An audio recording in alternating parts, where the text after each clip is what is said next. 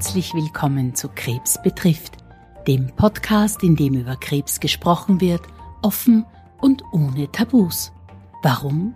Weil das Thema Krebs jeden von uns betroffen macht und die meisten auch betrifft, sei es direkt oder indirekt. Wir wollen mit diesem Podcast über Krebs aufklären, wir möchten euch Wissen vermitteln und euch Mut machen.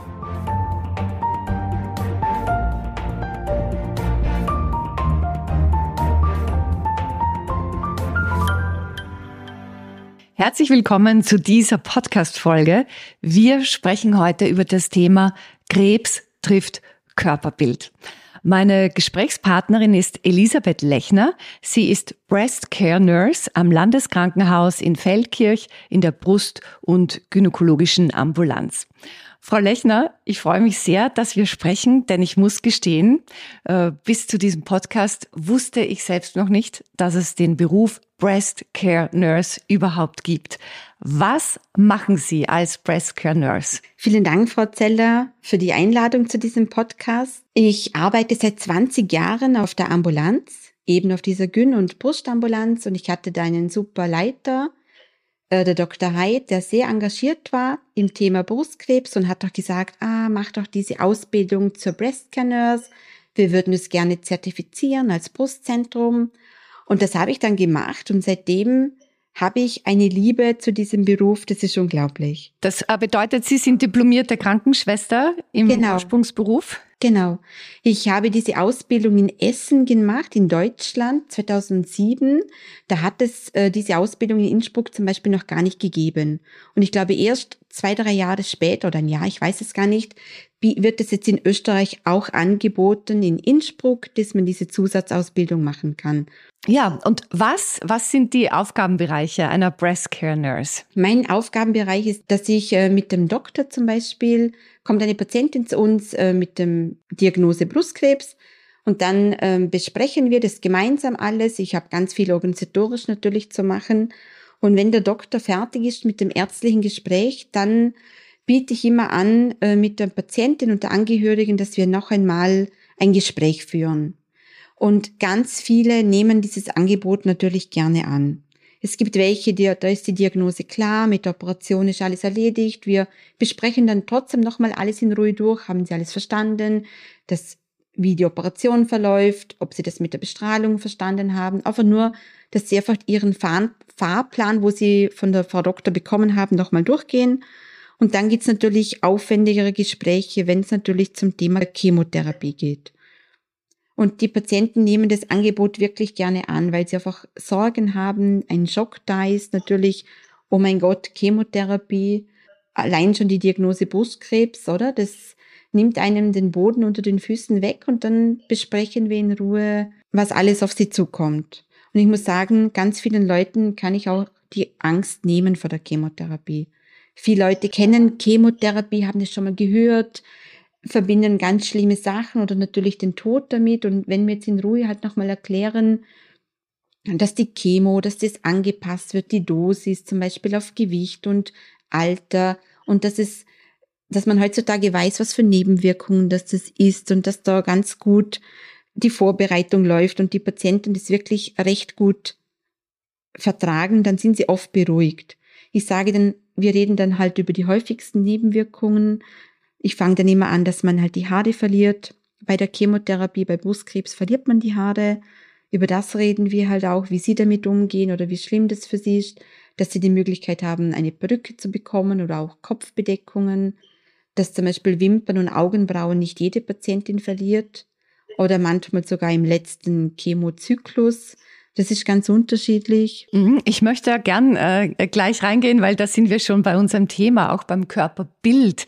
Ich kann mir vorstellen, dass wenn eine Patientin diese Diagnose bekommt, Brustkrebs, ähm, dass sie ganz viele Fragen hat jenseits der Behandlung. Und äh, mir hat selbst eine äh, Bekannte gesagt, die damit konfrontiert war, eh, also das war alles schlimm, aber sie gesagt, es klingt so lächerlich, aber was mich so am meisten umgetrieben hat, war, wie wird sich mein Körper verändern und, und wie ist es mit dem Haarverlust? Und sie hat gesagt, sie hat sich diese Fragen aber nicht getraut zu stellen dem behandelnden Arzt.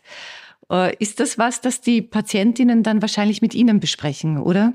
diese Sorgen? Da haben Sie auch die Möglichkeit, die Fragen zu stellen. Sie trauen sich dann eher. Ja, wir besprechen in Ruhe gezielt nochmal genau diese Sachen halt an, oder? Deswegen haben Sie auch die Möglichkeit, darauf einzugehen, ja. Und die Haare natürlich, das ist für viele ganz, ganz schlimm. Manche sind ganz cool und äh, fassen das ganz gefasst auf. Und auch, auch, auch heutzutage, oder? Wir haben da Perücken, wo man echt sagen muss, das sieht man oft nicht immer an. Die Perücken haben Strähnchen. Das ist nicht nur eine Farbe, diese Perücke, sondern mit irgendwie einem Bobschnitt, mit Strähnchen. Also ich muss sagen, die sind wirklich gut gemacht. Wie wirkt sich denn der Haarverlust auf das Befinden der Patientinnen aus? Haben Sie da eine Beobachtung? Ist das Trauer? Ist das Wut? Oder sagen die Patientinnen eher, okay, das nehme ich in Kauf. Hauptsache, ich werde wieder gesund? Wie gesagt, das ist ganz unterschiedlich. Viele wissen natürlich, die Chemotherapie müssen sie machen, dass sie nachher diesen Krebs so Art besiegen. Und dann nehmen sie es ganz viel in Kauf. Die jungen Patienten ziehen oft nicht mal eine Kopfbedeckung an, sondern sind mit Glatze, kommen auch mit Glatze in die Ambulanz zur Kontrolle. Das ist ganz unterschiedlich. Ich empfehle zum Beispiel immer allen Patienten, sich diese Perücke zu holen, egal ob sie sie zu Hause oder irgendwann tragen. Es muss nur einmal ein Fall sein, wo man sich denkt, oh mein Gott, da macht man Fotos, zum Beispiel bei einer Taufe, ein Familienfoto und dann Jahre später ärgert man sich darüber, dass man da keine Perücke getragen hat. Also das empfehle ich immer den Leuten. Ansonsten jeder kann das zu Hause oder auch sonst Privatleben tragen, wie man will. Ich sage dann halt immer, man muss halt damit rechnen, dass man halt auf angesprochen wird. Oder das muss man auch verkraften, oder? Kinder, wenn man nur in die Stadt geht, dann kommen Kinder, die zeigen und sagt, Mama, die Frau hat keine Haare. Oder? Das einfach nur, dass man weiß, okay, man muss sich vielleicht ein bisschen rechtfertigen. Aber die jungen Frauen, die trauen sich, das ist ihnen egal, die haben den Mut, ja. Wir wollen uns ja mit diesem Podcast auch an die Angehörigen wenden. Und, und daher meine Frage an Sie, was empfehlen Sie denn jemandem, dessen Schwester oder Freundin betroffen ist mit der Diagnose Brustkrebs, äh, die vielleicht keine Breast Care Nurse äh, zur Seite gestellt hat? Wie kann man als Freundin oder als Schwester jemanden dabei unterstützen, der, dem gesagt wird, hey, du wirst bald all deine Haare verlieren? Wie, wie kann man jemanden begleiten in dieser Phase? Ja, das ist, äh, ich würde empfehlen, dass Sie zum Beispiel gemeinsam zum Friseur gehen, gemeinsam eine Perücke aussuchen und dann vielleicht ähm, gemeinsam entscheiden, wie Sie die Haare zum Beispiel pfiffig kurz schneiden. Das wäre sicher toll, wenn man das nicht alleine durchstehen muss, sondern wenn man einfach zu zweit ist und da diese Entscheidung zu treffen. Mhm. Also Sie meinen schon, die Perücke besorgen, während die Haare noch da sind? Das macht man, ja, das macht man. Der Friseur will jemanden sehen, wie er davor ausgeschaut hat. Dann ähm, empfiehlt er, die Haare kurz zu schneiden und dann bestellt man da ein paar Perücken. Ich sage jetzt mal drei, vier Perücken oder meistens haben sie nicht alle Farben vor Ort. Und dann kann man da eine aussuchen, ja. Und weil es ist halt so, dass oft die Haare dann büschelweise ausfallen. Deswegen empfiehlt der Friseur auch, egal wie die Haare sind, einen Kurzhaarschnitt zu machen dass man die Perücke dann natürlich gut anziehen kann. Und das ist natürlich toll, wenn man da jemand an der Seite hat, dass man das nicht alleine durchstehen muss. Ja. Und auch jemand, der das ernst nimmt, nehme ich an, und nicht nur sagt, komm, ist doch wurscht, wie du ausschaust, Hauptsache du überlebst, äh, sondern der auch wirklich sagst, ähm, ja, ich, ich verstehe das. Mhm. Ja, inwiefern ist denn äh, des Akzeptierens der körperlichen Veränderungen wichtig für den Verlauf der Heilung? Haben Sie da Beobachtungen gemacht? Ich glaube immer, dass wenn man mitarbeitet oder wenn die Psyche dabei, wenn man sagt, okay, ich akzeptiere, was auf mich zukommt, ich akzeptiere diese Entscheidungen oder auch, ich möchte auf Nummer sicher gehen. Es gibt zum Beispiel Leute, die sagen, okay, ich möchte nicht brusterhaltend operieren, sondern ich möchte die Brust abnehmen lassen ich glaube, wenn man einfach auf sein Bauchgefühl hört und so Entscheidungen trifft und auch etwas macht, wo man dazu steht, dass die Prognose und auch das Outcome immer besser ist, als wie man zwingt sich zu etwas. Natürlich. Ich habe vor zwei Wochen eine Patientin auf Station besucht, die war über 90. Derer hat man die Brust abgenommen. Und dann habe ich sie gefragt, sollen wir die Wunde anschauen? Und sie hat gesagt, nein, in ihrem Alter. Und dann waren wir, es war ganz nett, waren wir dort zu dritt im Zimmer und alle drei Patienten hatten Brustkrebs und dann haben wir ganz viel geredet und dann bin ich wieder gegangen und dann sagt die Dame, sollen wir nicht doch noch schauen? Und ich so, Ja klar, voll gern. Und dann sagt sie, ja, sie hat eh so einen Handspiegel dabei im Toilettenbeutel, den soll ich doch holen gehen. Und dann haben wir es gemeinsam angeschaut und sie gesagt, ja, es, war, es ist nicht so schlimm, wie sie es vorgestellt hat. Und das hat mich auch sehr berührt, oder? Eine Patientin, die über 90 Jahre ist, wo sagt, mein Gott, mir kann man die Brust ruhig ganz abnehmen, ich brauche das nicht mehr. Trotzdem hat sie das sehr berührt auf Station und hat es gemeinsam mit mir angeschaut und hat extra einen Spiegel von zu Hause mitgenommen, dass sie das anschauen kann. Ja, das fand ich sehr, sehr bewegend und spannend. Mhm. Es ist ein Abschied, ein Abschied von, von etwas, das einen begleitet und vielleicht auch ausgemacht hat äh, bis zu einem gewissen Teil und auch definiert hat. Ja, das sind auch ganz viele Entscheidungen, oder, die wir in der Brustambulanz treffen, wo wir die Patienten entscheiden auch lassen, bis zu einem gewissen Grad, soll man Brust erhaltend operieren, möchte sie nachher einen plastischen Aufbau machen oder gleich ein Implantat einsetzen lassen. Das sind schwierige Entscheidungen. Wirklich, wo die Patienten oft sagen, okay, ich kann das nicht, ich möchte, sie, sie muss es auch nicht, aber sie kann es nicht gleich entscheiden, sie kann es sich überlegen und dass man noch zwei, dreimal darüber spricht, welche Therapieoption das sie möchte, weil die Brust einfach etwas Weibliches ist. Mhm. Wie gehen Frauen damit um? Was ist Ihre Erfahrung, wenn sie sich äh, für die, die, Abnahme einer Brust oder beide Brüste ähm, entscheiden? Ist das Erleichterung, weil Heilung in Sicht ist oder auch viel Verzweiflung, Abschied? Und wie begleiten Sie die Patientin dann? Dadurch, dass die Patientin natürlich diese Wahl selber trifft, oder? Die Brust abnehmen ist nur in einem gewissen minimalen Prozent notwendig. Aber wenn zum Beispiel eine junge Patientin ist und die natürlich auch noch sagt, wir haben vielleicht ein Risiko in der Familie, dann wird das oft genetisch untersucht. Und solche Patienten haben oft diese Möglichkeit, dass man die Brust quasi erhält, aber das ganze Brustdrüsengewebe aushöhlt. Das bedeutet, dass man also es nicht abnimmt, wie das nur eine Narbe ist, sondern dass wirklich eine große Operation ist, dass man das auch beidseits macht natürlich. Ich glaube, wenn Patienten solche Entscheidungen treffen, dann stehen sie dazu. Auch wenn eine junge Patientin sagt, ich lasse mir die Brust abnehmen, ich möchte auf Nummer sicher gehen, dann trifft sie diese Entscheidung aus gutem Grund. Das tut ihr gut. Sie will diesen Weg der Sicherheit gehen. Sie erspart sich natürlich eine Nachbestrahlung. Ich glaube natürlich auch, dass Patienten, auch wenn sie diese Entscheidung treffen und auch auf Nummer sicher gehen, dass ihnen das, wenn sie sich zum ersten Mal im Spiegel sehen, ich glaube, dass ihnen das schwerfällt. Glaube ich wirklich. Und auch das zum Akzeptieren und einfach nur mal mit der Hand über die Narbe drüber zu fahren. Da braucht man Zeit. Das ist wahrscheinlich auch etwas, äh, wo Sie für die Patientin da sind. Oder so also bieten Sie das an, hey, lass uns gemeinsam anschauen oder soll ich dabei sein, wenn du mal äh, fühlst und tastest? Wir haben jetzt im Rahmen unserer Ambulanz äh, geschaut, dass wir einmal in der Woche zu den Patienten auf die Station hinaufgehen und ähm, mit diesen Patienten eben sprechen und auch das gemeinsam machen. Es will, es will es nicht jede Patientin. Letztes Mal hatten wir auch eine Patientin, die sagte, nein, sie will es nicht. Dann habe ich auch gesagt, ich bin den ganzen Tag da, sie kann auch das nächste Mal in die Ambulanz kommen. Ja, die, sie wollte es nicht und will es für sich in dem Fall alleine ausmachen. Ja, aber das Angebot steht, ja. Gibt es auch Frauen, die ihre Wunde nie betrachten? Ja.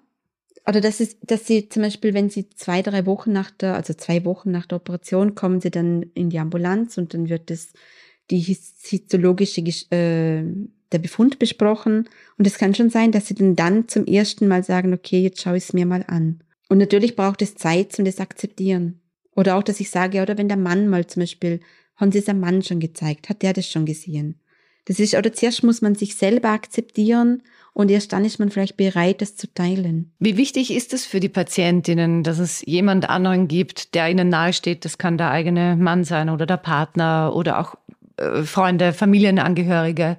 Wie wichtig ist es, dass es jemanden gibt, der sagt, hey, du bist trotzdem noch die, die Person, die Frau wie früher. Ich, äh, du gefällst mir nach wie vor. Spielt das eine Rolle? Ich glaube, das tut jedem gut. Also ganz ehrlich, es gibt, es gibt wenige Leute, die machen das mit sich selber aus, muss man auch sagen. Die wollen das nicht mit jemandem teilen und kommunizieren und zeigen. Aber die meisten Leute natürlich, das, die möchten darüber sprechen, die möchten das jemandem zeigen, das tut ihnen gut, wenn sie für das bekommen. Ich sage auch immer in Amerika, da machen sie ja, gibt es immer wieder Bilder, dass sie zum Beispiel nach einer Ablatio-Narbe, dass sie das dann tätowieren lassen. Die zeigen sich auch, die stehen dazu. Das muss immer jeder mit sich selber ausmachen, ja. Sprechen Sie auch mit Familienangehörigen, also oder auch mit den Männern äh, der betroffenen Frauen? Geben Sie auch äh, diesen Personen Hilfestellungen, wie sie umgehen sollen mit der Veränderung? Mhm. Generell, oder wenn eine Patientin kommt und wir dann nach diesem Diagnosegespräch mit dem Doktor das äh, gemeinsame Gespräch mit den Angehörigen führen, da reden wir über ganz viele Sachen. Wir haben eine Broschüre, die wir der Patientin mitgeben. Da ist zum Beispiel auch sogar ein Interview drinnen von einer Sexualtherapeutin, weil wir auch möchten, dass man mit uns darüber redet. Oder wir wissen, wenn man einfach künstlich in den Wechsel gesetzt wird und auch ähm, eine Chemotherapie kommt, dass man zum Beispiel einfach weniger Lust auf Sex hat. Wir, wir, wir besprechen, also bei den Jungen spreche ich das immer dezidiert an, dass das so ist und auch natürlich oft mit Partner und dass man mit uns darüber reden kann, ja. Wie ist dieses Thema für die, für die männlichen Angehörigen? Und wie können die sich Hilfestellung holen? Ich glaube, es ist immer gut, wenn das jemand anders anspricht, also so wie ich als Medizinerin oder als medizinisches Personal, als wie wenn die Frau auf einmal sagt, ja, ich habe nicht so Lust. Sondern so wissen sie, so wissen beide, das ist einfach medizinisch bedingt, ist das jetzt so, dass man zum Beispiel weniger Lust auf Sex hat oder die Scheide trocken ist. Was wir in Vorarlberg super haben, ist die Vorarlberger Krebshilfe. Die bieten psychologische Gespräche an und Hilfeleistungen. Und da sind wir natürlich sehr dankbar, oder? Wir sind im Spital sehr begrenzt mit unseren Möglichkeiten und dann sage ich immer, wenn, gerade wenn eine Frau jung ist, mit Kinder, mit einem Partner, holen Sie sich die Hilfe, die holen Sie sich diese Therapiemöglichkeiten, ja, die kostenlos sind und einfach kurzfristig Termine bekommt. Und das nehmen wirklich viele an. Letztes Mal war auch eine Patientin da, die hat gesagt, die Kinder gehen jetzt separat zur Therapie, der Mann war dort. Das betrifft ja nicht nur die Patientin, wo ein Brustkrebs erkrankt, sondern das betrifft den Mann und die Kinder. Und das sind auch schwierige Gespräche, oder? Wie sage ich das meinen Kindern, dass ich Krebs habe? Also das heißt, Sie sprechen nicht nur mit der Patientin, sondern sie kennen dann oft die gesamte Familie und äh, die kommen immer wieder. Ja, leider nein, leider nein. Ich biete ihn, meistens ist es wirklich nur die Frau und der Partner und dann besprechen wir halt, wie man es den Kindern sagt. Also, dass ich die Kinder sehe, das eher nicht. Okay, also Sie sagen dann, da gibt es Therapiemöglichkeiten, dort gibt es Stellen. Wir haben super Broschüren, die wir dann mitgeben ähm, wo man einfach erklären kann, oder Bilder, oder wenn die Kinder klein sind, wie soll man erklären, dass man Krebs hat? Das verstehen die Kinder nicht. Und da haben wir wirklich tolle Broschüren, die wir da mitgeben und erklären, dass, wie man das den Kindern halt sagen kann. Ich sage immer, es ist wichtig, dass man es den, den Kindern die Wahrheit sagt, weil die kriegen ja mit, dass die Mama auf einmal traurig ist, heimlich weint, dass der Papa anders ist.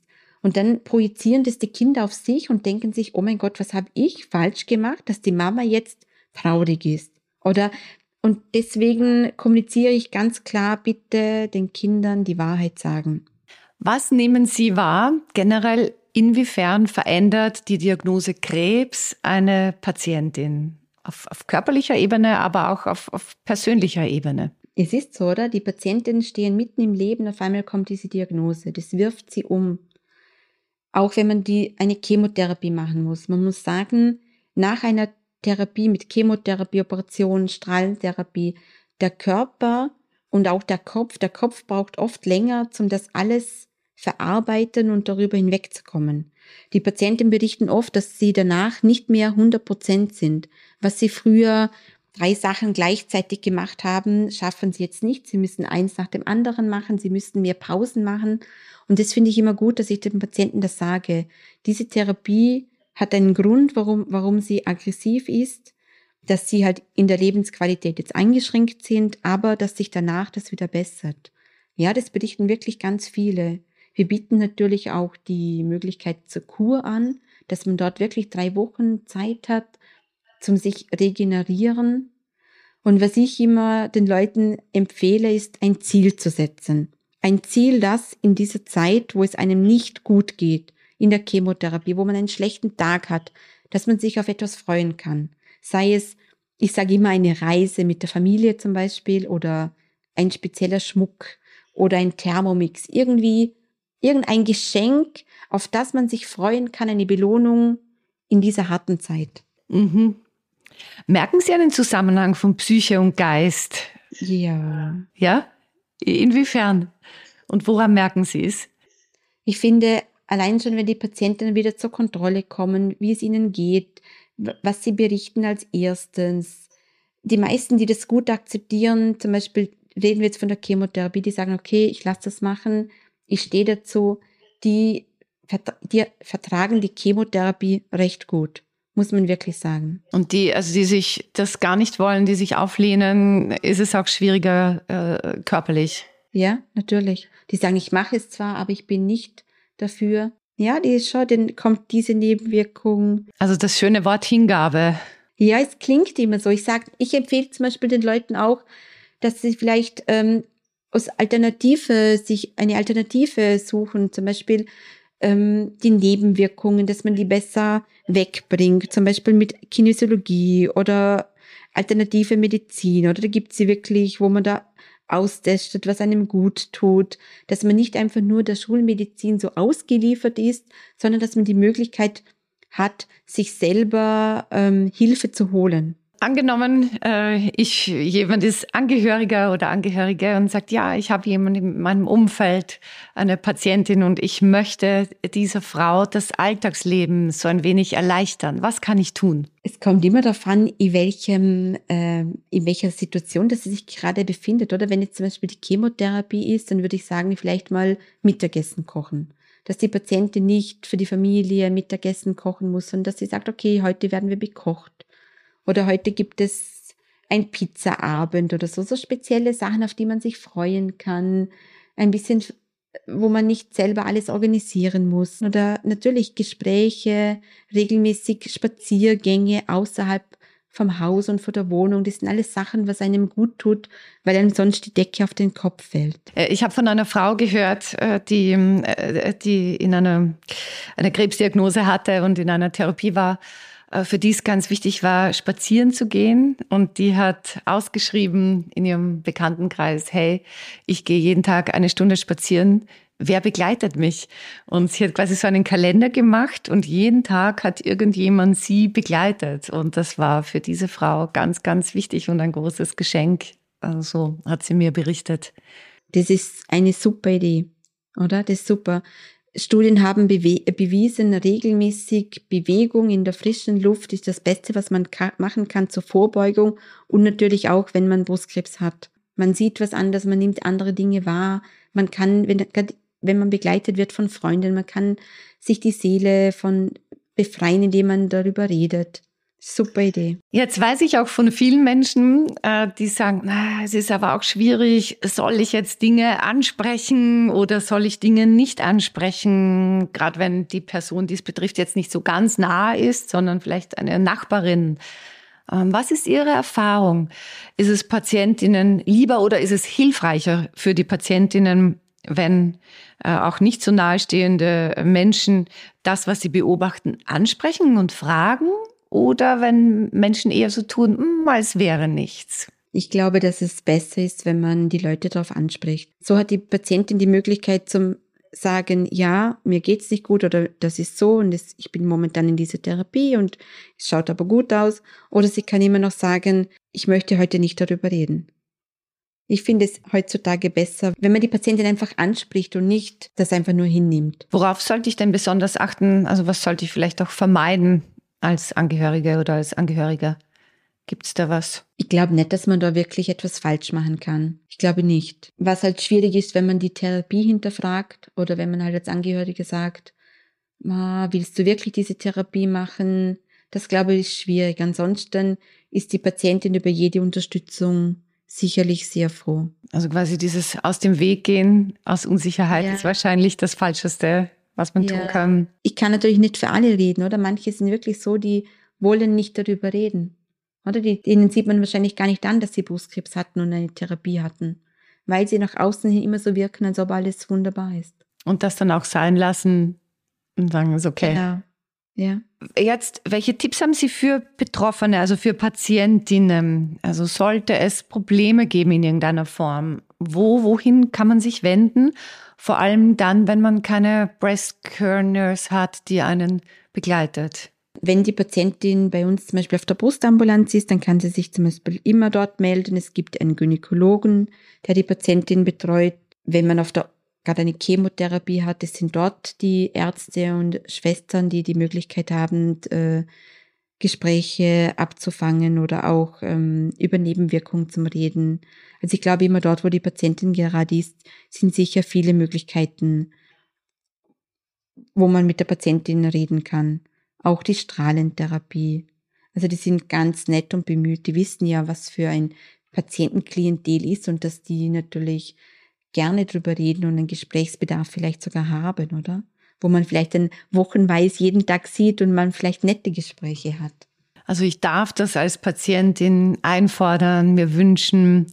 Ich darf sagen, oh, hätten Sie vielleicht noch zehn Minuten? Ich habe da doch noch zwei Fragen.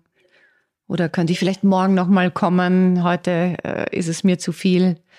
Ist das wichtig, dass ich das auch tue als Patientin? Ja, ich glaube schon. Ich finde auch, dass es Patienten bei uns machen. Allein schon, wenn sie diese Diagnose bei uns bekommen und dann diese viele Möglichkeiten haben, dass sie sagen, okay, ich kann mich jetzt nicht dazu entscheiden. Und wir sagen auch immer, Montag und Donnerstag haben wir zum Beispiel Brustambulanz. Da können Sie sich wirklich kurzfristig melden für ein Gespräch.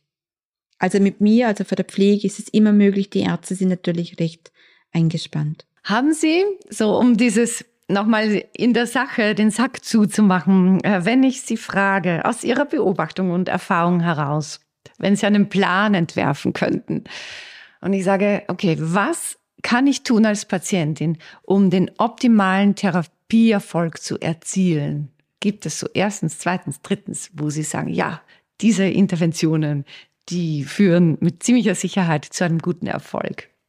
In der besten aller Welten.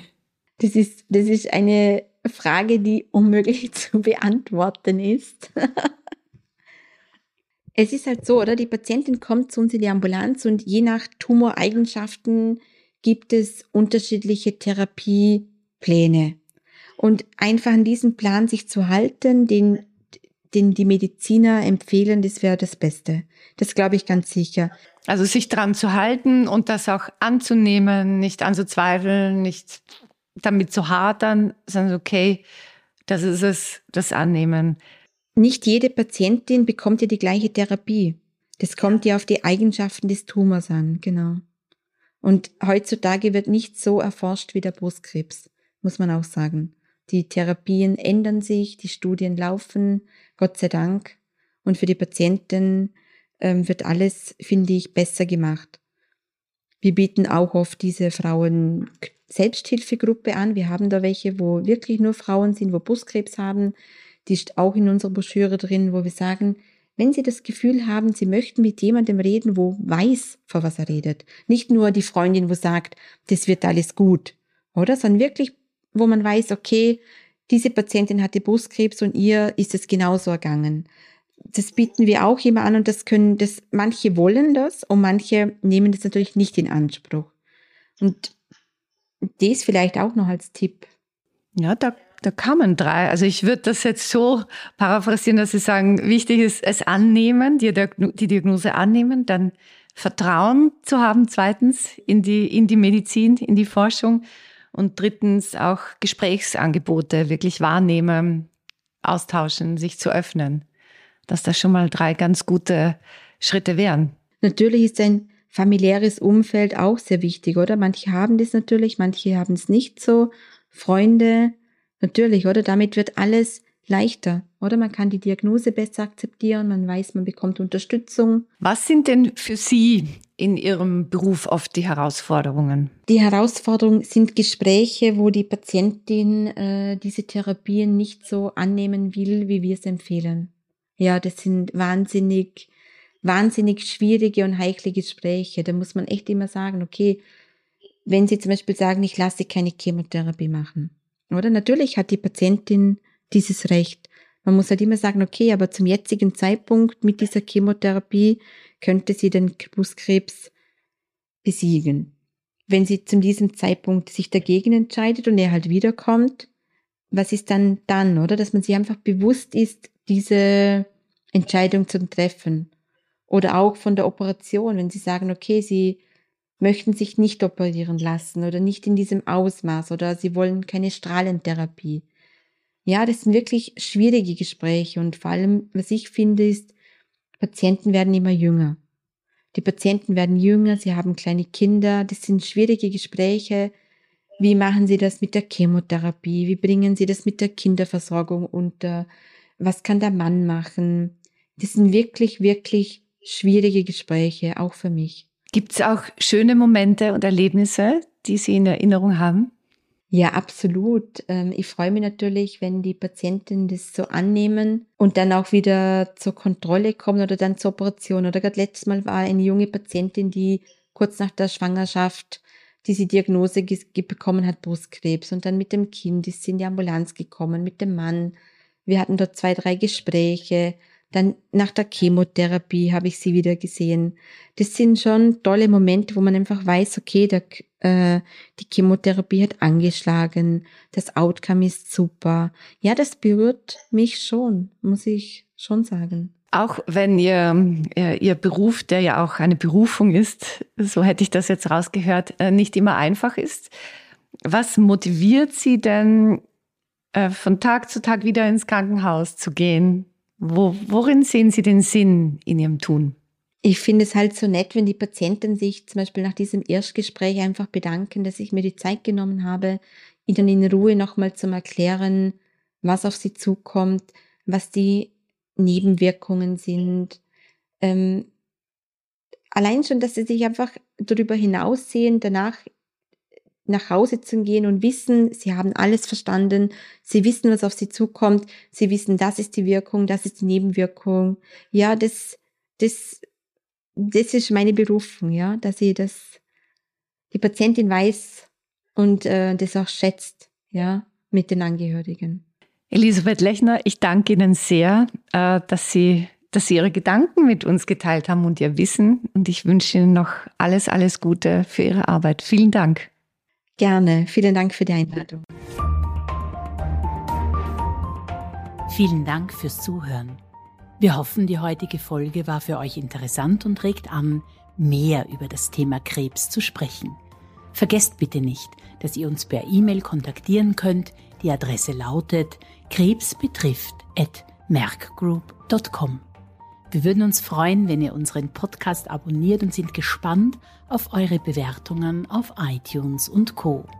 Bis zum nächsten Mal. Euer Krebs betrifft Team.